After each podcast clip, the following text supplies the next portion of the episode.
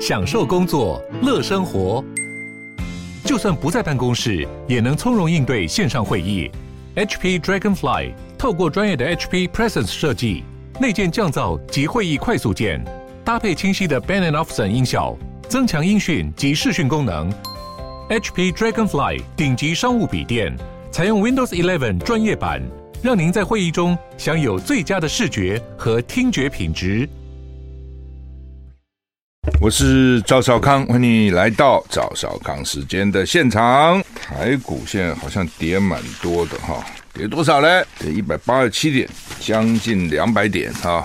我刚从我们新闻部走过来，就听到我们新闻部的同仁说，台北跌，台股跌两百点，为什么呢？说一定国安基金放手了，你们让我们选不好，我们就让你股票跌，是不是国安基金放手？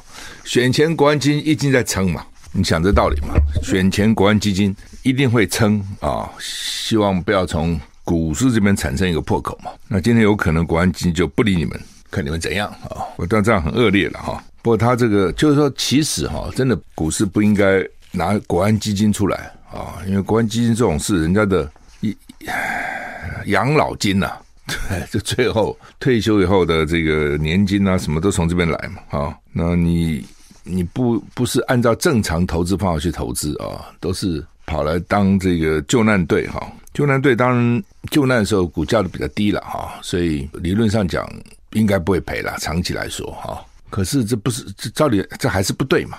就你投资有投资一定的投资的原则了哈，也是这么大的钱哈。好，台股现在跌一百八十点哈，跌一百八十点。那天气也冷了哈，马上就要礼拜三吧，开始之后天气会变不好哈。选举哦，选举礼拜六选。民进党可以说是大败了哈，可以说是从我觉得他等于是从建党以来的大败，从来没有这么惨过啊。那这次高雄、台南算保住哦，可是你说台南一路这次开票，大家除了在看台北市、新竹市、桃园市以外呢，台南市也变成一个开票的重点哦，因为诶怎么一开始就接咬咬的那么紧呢、啊？接的那么紧哈？有好像有一点出乎意料哈，实际上我去台南几次，真的发觉那民众非常的热心，反应非常的热烈哈。我还在想说，哦看起来台南民众很厚道哈，不投给你了，还这样热情跟你挥手哈。因为我想说，台南不都绿的吗？投票也不会给你啊，对不对？但是在路上都蛮热情的哦。啊，我就想说，讲实话，我现在想说，你们是真的还是假的？哦，是是真情还是假意啊？哦，因为有些有些时候，有些人觉得你只要来拜托，都跟你挥个手嘛。我管你知不知，你都挥个手，这一种其实从某个角度也是一种礼貌了。哦，如果我走在路上，哦，不管我知不知候选人，如果跟我拜托，我也会跟他挥个手，至少对他这种精神表示表示肯定嘛。对，民主就是这样哈。那但是很很多人未必是这样哈。那我到台南，我会觉得很奇怪，反应真的还不错啊。那我去。参加几次议员的造势也都很热烈啊！哦，那谢龙介在选前四天，他办一个募款餐会，他们说要办个募款餐会，就是说选选起来剩下四天办什么募款餐会的？他们说没没没的，募款餐会只是一个名义嘛！啊，那因为一个人才交一千块，你吃也就是这样子了嘛。你自己想，你你办的来办，我想也就他就是反正这个钱还有音响啊、灯光啊、唱歌啊、卡拉 OK 啊什么一堆，啊，那个都要花钱的嘛啊。那，而他们的音响、灯光都用的非常好啊！你不要看这东西，我跟你讲，那个音响价钱差很多的啊！烂的音响哈，我讲过了哈。这次选举有有时有些地方，哎呀，那音响真的不好，不管是造势场合还是宣传车，音响真不好。那因为我都要主持节目啊，我不敢把我嗓子扯坏啊，所以我通常就遇到这种情况，我还是就是一般的讲，我没有扯着嗓子乱喊这样。你那个喊下来哈，一一个钟头吧，你嗓子就报销了。就完蛋了。好的音响哦，你只要轻轻的讲，那个声音呜就啊很有力量哈。烂的音响，你吼了个半天啊，那个声音还是还是不行啊。那谢龙介他只要办群众活动，他的音响跟灯光都用得非常的好哈。我告诉你，那个价钱差非常远。你不要说他现在，我几十年前选举，烂的音响一场几千块，好的音响一场十几二十万。你知道吗？那个时候就一场音响就要你十几二十万，你可以想得出来吗？就那么贵，所以他那天募募款餐会，我就很惊讶。我想说，第一个你台南，人家都在买票，你还人家叫人家出钱吃你个饭，还要给你一千块啊？不，三百桌爆桌，外面都是人，就场外都是人啊。后来我就说，那你爆出去加桌就是了吗？他们说不行，说因为呢买不到菜了，因为礼拜一没卖菜，所以呢你加桌你没有菜给人家吃啊，因为你已经安排好了，哦，都已经订好了，所以只能婉拒。嗯，这都是一些现象啊。哦，对选举的时候，这些都是蛛丝马迹，都是某些现象。哎，果然台南谢谢龙基开的是很漂亮的、哦，真的很漂亮。高雄柯志恩也打得不错，他其实很晚才去嘛，开始他也不想去。后来是没办法，非要他去不可。当时我也鼓励他了，我说那就去吧啊！因为从一个角度来看，人家没有期望你赢嘛，高雄你赢嘛，对不对？那能够打得不错，少输就是赢。诶，没想到他打得还真不错哦。他本来就是讲话条理分明啊，然后呢，意志力也很强啊，能够这样拼斗到底，真的都不简单。那他也说他将来要留在高雄，继续在高雄啊。也是哦，因为每次选完就跑了，选完就跑了，就很难扎根嘛。那当地人也认为说，你就是来选个举嘛，对不对？你根本没有真的要跟我们一起生活、一起奋斗嘛。当然这很辛苦了哦，就是说，哎，那不是一天两天呢，那一弄就是四年呢，留在那个地方四年，你如果没有很强的意志、很坚定的意志，说实话不容易做到。屏东。苏清泉这次他今天要告哦，他们我我记得屏东有人给我一个 line，我就我是有点怀疑了哈。他说废票很多，他说废票非常多哦，真的吗？我我觉得要去查一查哈。那到底有多少？他给我个数字，我不太相信哈。他给数字很高，说这么多吗？啊，他那来反映的人就认为是有问题。如果数字那么多，真的有问题哦。那我有回头，我说你你确定有这么多数字吗？他没有回我啊。所以我就不知道是不是像他讲的数字那么多。如果真的数字那么多，你数字通常你这个废票是有一定比例的啦，无效票不可能说那么高了哈。那事前我也跟大家讲过嘛，我说诶，我说平通这次情况比较特别啊，虽然绿，但是苏清泉的场子也蛮热闹的，人也很多。那果然你看他也很接近那个票，所以选权还是有一些端倪的啊。虽然票没有开出来，不敢讲。另外就是民调嘛，这次选举我对民调，我本来是有一点有一点怀疑的哦。你看美国这次选民调就不准了，对不对？本来预测共和党会大赢的就没有啊，以为民主党会大输的就也没有啊。那因为现在民调我也讲过，它那个缺口就是手机了，手机是一个缺口，因为做不到手机，不容易做到手。那要做手机的话，你要蛮贵的，要花很多时间、人力、物力，非常昂贵。所以他们就主主流现在的地方选举还是室内电话了，就是一般我们家用电话。我就在想到底现在还准不准？哎，没想到还算蛮准的哦。因为中广盖洛普那个调查，你看都完全一样，完全一致哈。因为原来他们做调查都是蒋万第一，黄珊第二，陈时中第三。只有中广盖洛普做出来，蒋万第一，陈时中第二，黄珊第三。黄珊黄珊珊，我是老朋友了啊，我早就跟认识他，跟他很熟。你帮他辅选过的呢？那你明道做出来就是这样啊？你总不能去改变啊？这个东西，那你你那你干脆不要做算了，你在家里自己写算了嘛？我写可以写个给你嘛？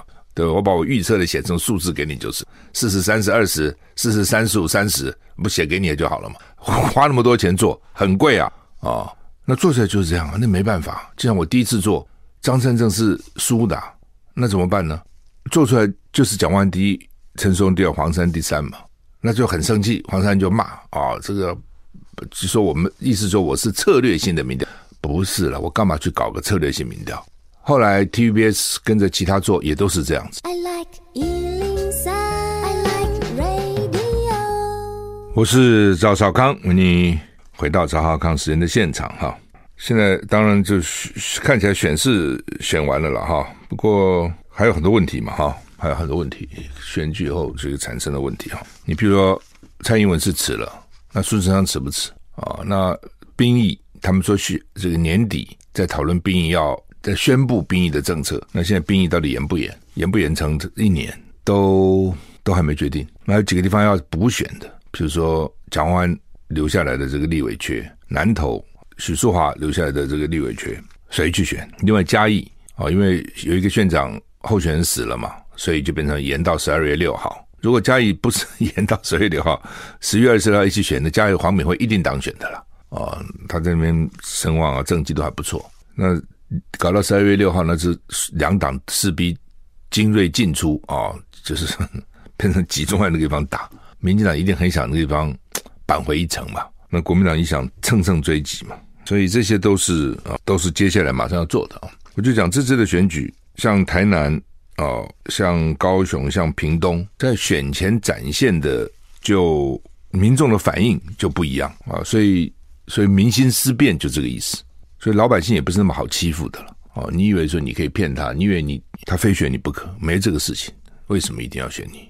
为什么非你不可？基隆对不对？也是哦，不是我就讲了，我说一到基隆去，这反应怎么那么强烈啊？我跟谢轨来到市那个仁爱市场，哇，那个摊商很热烈。哦，非常热烈，然后买买菜的人也非常热烈，就说是不是真的哈？其实你可以看得出来了，应付你一下，跟真的支持你，他不是只是说支持你，他会会跟你讲说要换人，一定会太烂了，是吧？就是 那不那那不假不出来嘛，啊，甚至有人主动的，比如在那个对接下雨对接都看到你这这边出来，在对接就开始那边喊，所以你就知道这个人心思变啊。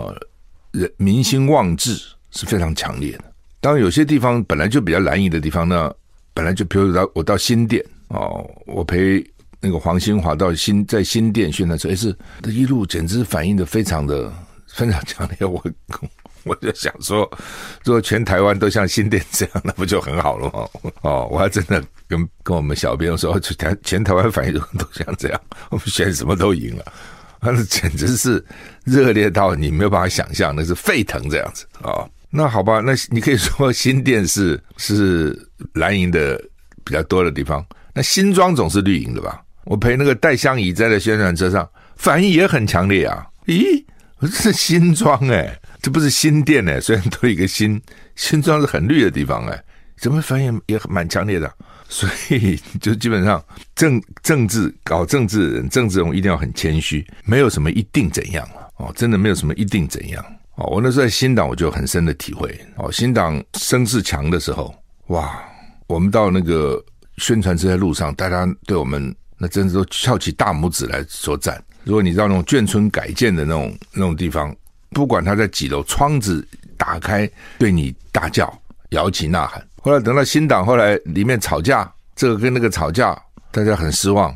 那时候呢，你在他们选举，我陪他们去，那个反应就冷淡非常多，冷淡非常多哦。所以这同一个地方，我以前去过啊，现在去我就知道啊，那反应是完全不同的。就人家对你失望嘛，那对你失望的时候，你就要怎么反应？呃，理论上讲，这次有些有些人就是那有些地方做的还可以啊，像基隆林佑昌的民调其实不低啊。哦，郑文灿的民调其实也不低啊，桃园那到底怎么回事呢？哦，那当然了，你现在是换人做了嘛，原来的人任满了嘛，这是第一个。第二个，你中央执政太烂嘛，你地方执政再怎么样是地方范围都比较小嘛，你不能不去看那个中央执政嘛。你中央执政搞这么烂，大家有感同身受嘛？因为去台湾哈，台湾很多东西都是中央在干，不是地方。台湾是中央集权，中央集权，因为我们这个制度从大陆过来的，大陆那么大，对不对？所以，他中央一定要有掌控，否则的话就都都完了。所以呢，我们的中央政府是很庞大的。台湾这么小个地方，你看多少个部会，三四十个，将近四十个，那需要这么多部会呢？哪中央需要这么多公务员呢？所以很多事情都掌握在中央手里，地方根本没办法呢。国防外交不用说了，经济、财政、教育，对不对？这个防疫，什么都是中央哦。所以你中央做的烂，怎么怎么不会影响到地方呢？当然会嘛，一定会的。我们休息的话。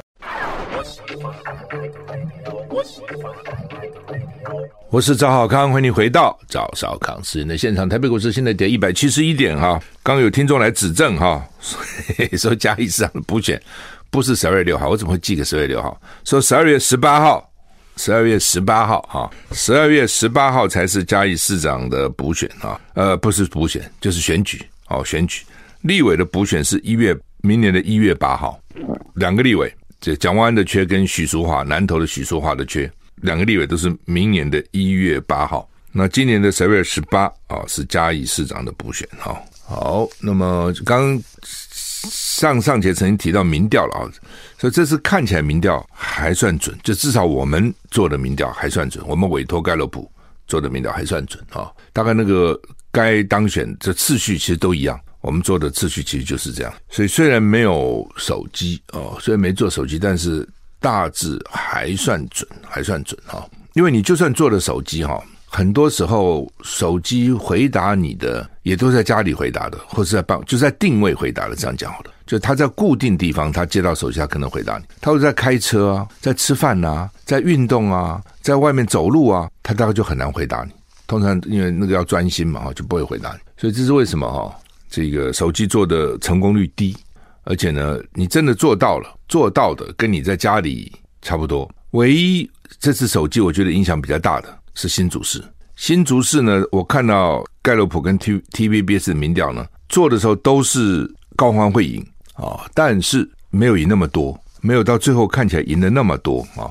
那我就认为说，因为新竹市高科技啊，年轻人很多，所以他那个手机的比重就会比较高。所以你光打室内电话啊，虽然高欢还是赢，可是呢，没想到后来赢那么多，可能在新竹市的差异比较大，但是次序还是一样。就你谁当选第一名、第二名、第三名，次序还是一样啊？呃，其实台北市黄珊选的不错了，我讲了很多次啊，就是说，呃，以这种情况，你你没有政党哈，没有政党强力的运作哈，还是还是很辛苦了，因为他这个他不是只有市长在选嘛，还有议员呐，对不对？你比如你国民党有三十几个议员在选，那你民众党你就八个候选人，而且都是新人，还有里长呢。你不要小看里长，里长的基层动得很厉害啊！哦，里长选他就一次都都都去拉票了嘛，拉票的时候一次拉了嘛。哦，那你如果说不够，你的候选人不够，你整体的气势声势就不够，就是这样子。这个没办法。所以民进党提了八个市议员，当选了四个了。啊，当选了四个市议员，在议会可以组党团了。哦，不过这个，但是最多他就现在就四个嘛。那国民党你一下当选这个。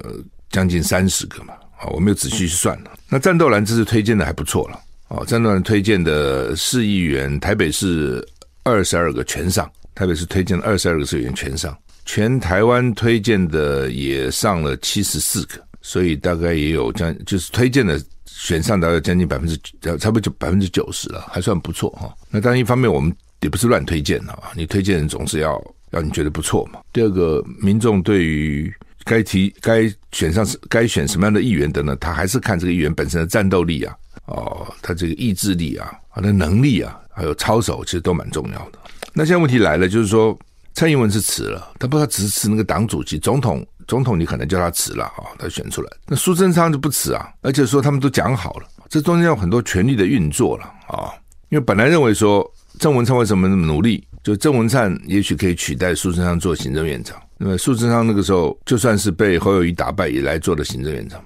但是为什么蔡英文跟苏贞昌结合的这么紧？哎，苏贞昌这一行行这一个行政院长做了两年多了，从上次选书到这边，这个时候哦，他们说要快四年了，有那么久吗？哦，反正做很久了。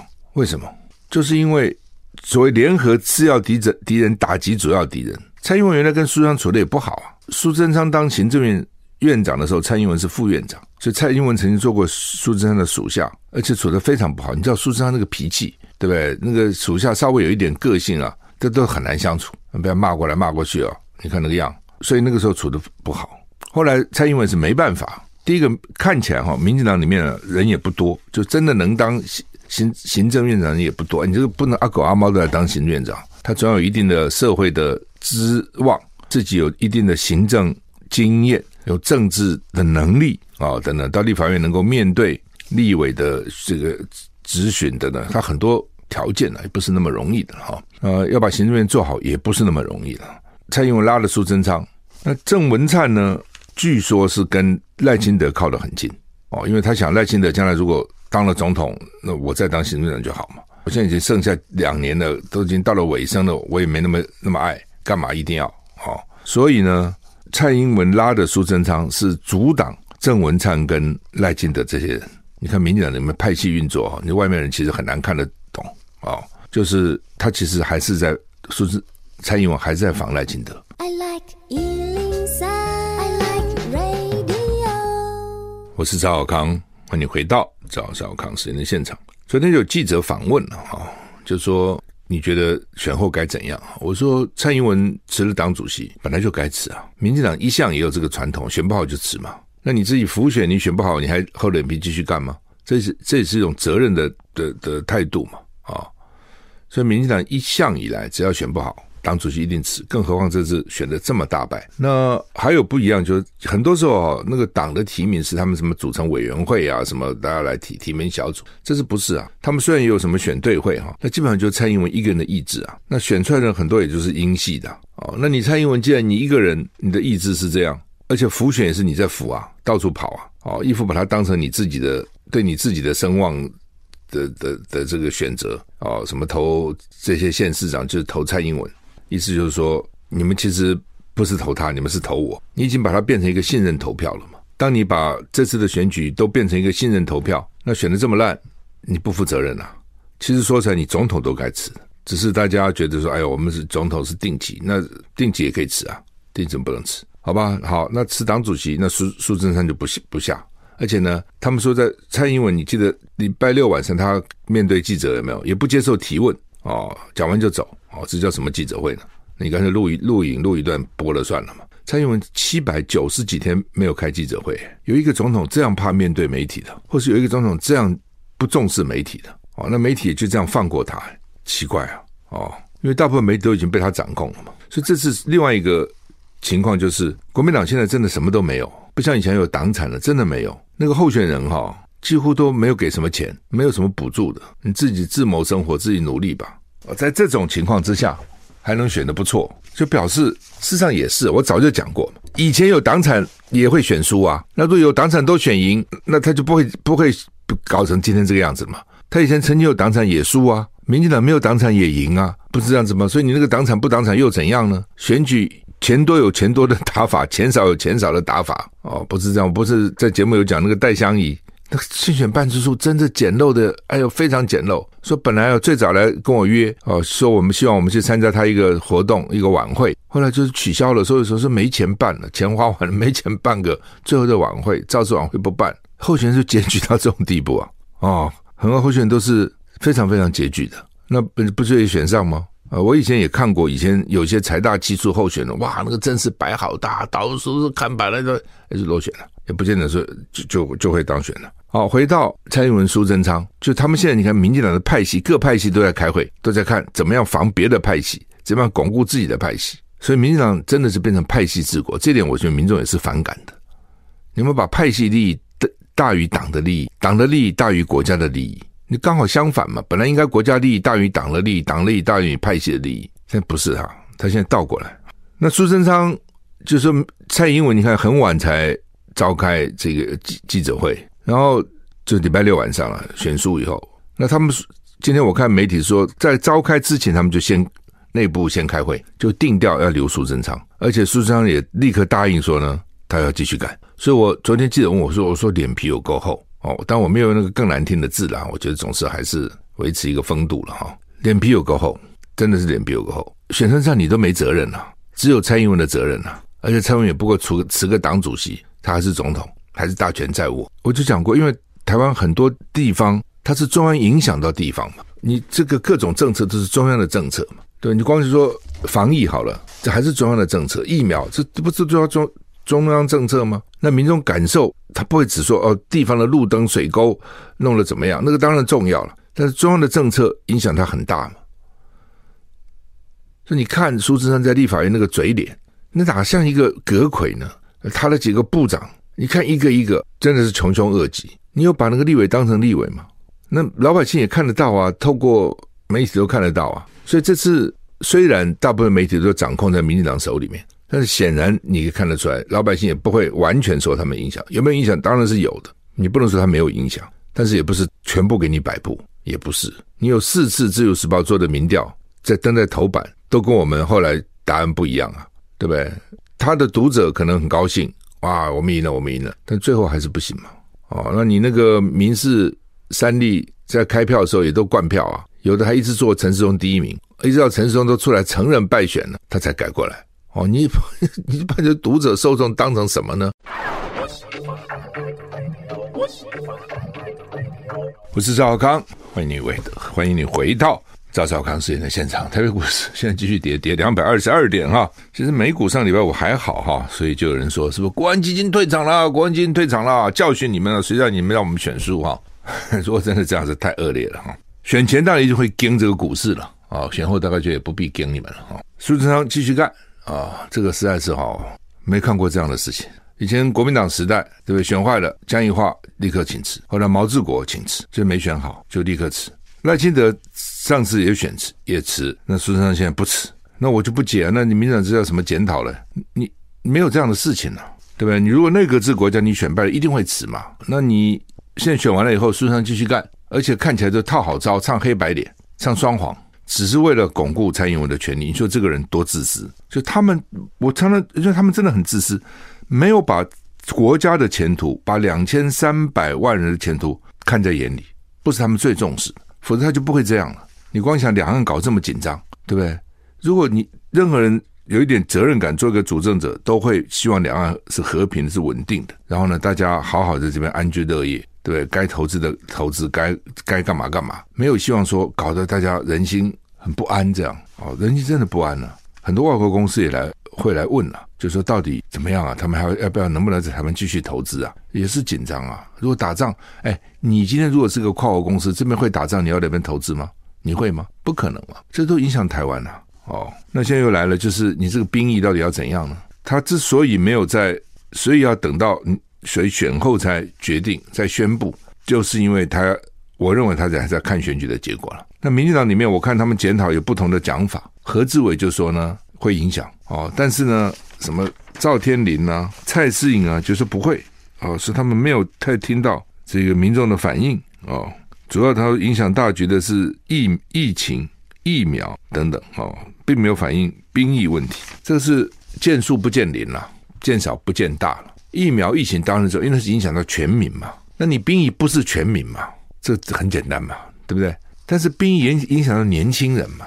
你做民有有些事情是不能做民调的，你知道吗？你做民调哈，因为大部分人都不许。第一个，好像今天我我反对，我就不爱台湾，被你们戴帽子戴怕了嘛，对不对？所以你说啊，而且他一定会前面会有一个前提的啊，两岸兵凶战危啦，台湾受到这个老公威胁很严重啦，等等等。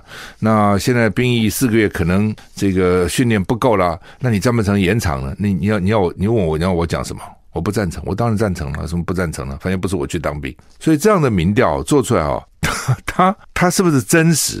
好，那另外就是说，哎呀，那在立法院蓝营也没反对啊，他怎么反对呢？他怎么反对？有些以前没有办法反对嘛。哦，所以他们就说，那大家全民共事，谁跟你共事啊？仔细想想，谁共事啊？就算你有共识，你问那些年轻要当兵的孩子没有啊？他才重要啊，不是这样吗？他才是。将来要去当兵的，你们讲半天，他去当兵哎，所以你选举的时候，对那个一般的人来讲，其实无无无所谓啦。你要延一年也好，你不延也好，反正与我无关嘛。那如果他愿意去延，那当然很好嘛。